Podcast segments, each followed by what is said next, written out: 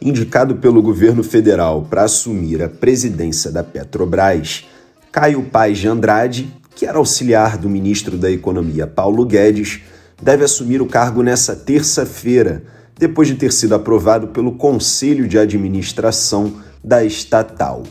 Eu sou Maurício Ferro, criador e diretor do Correio Sabiá, e a partir de agora eu vou contar para você tudo o que você precisa saber para começar o dia muito bem informado em até 10 minutos.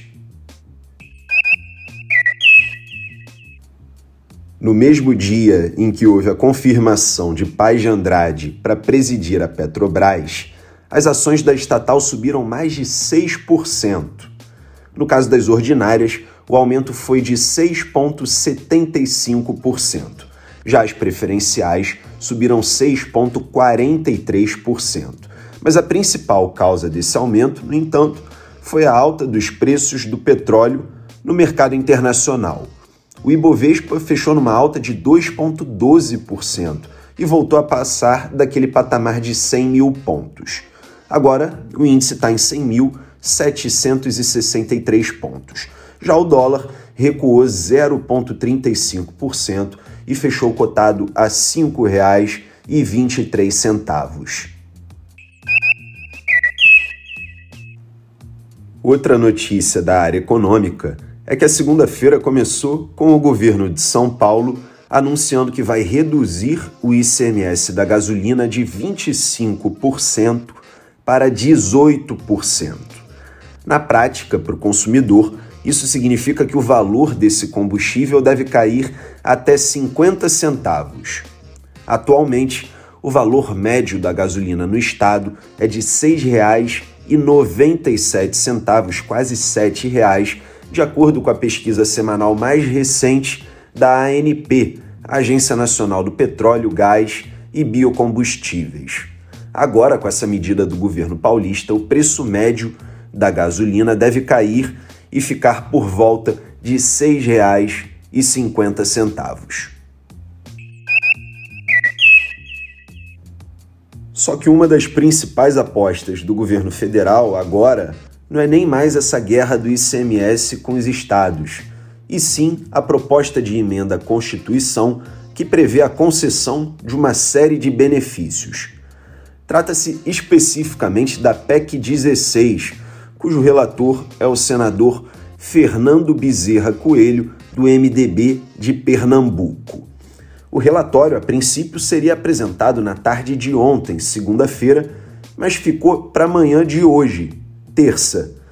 O senador deve incluir nesse relatório o aumento do Auxílio Brasil de 400 reais para 600 reais, assim como o aumento do Auxílio Gás. Esses dois programas, como você provavelmente já sabe, já existem e por isso não deve haver problema jurídico com a legislação eleitoral. Uma outra proposta que também deve ser incluída no relatório é a criação de um voucher caminhoneiro, que prevê o pagamento de mil reais para a categoria como forma de mitigar os efeitos do aumento dos combustíveis. O problema é que não existe nenhum programa desse tipo em curso no momento. Então, ainda há dúvidas sobre a possibilidade de implementá-lo, faltando poucos dias para a eleição. Em relação ao Auxílio Brasil e ao Bolsa Gás, são programas que já existem, portanto, eles não ferem o princípio da anualidade, da anterioridade, e já pareceres Portanto, não existem restrições do ponto de vista da legislação eleitoral em relação a essas propostas, como também não existe em relação à gratuidade do idoso. Quanto ao voucher, essa é uma discussão que nós estamos aprofundando. Essa mesma PEC também prevê repasses da União aos estados que baixarem a zero o ICMS sobre óleo diesel e gás de cozinha. Pelo texto original, além do ICMS zero para o diesel e para o gás, os estados ainda vão ter que reduzir a no máximo 12% a alíquota do ICMS sobre o etanol hidratado até o fim do ano.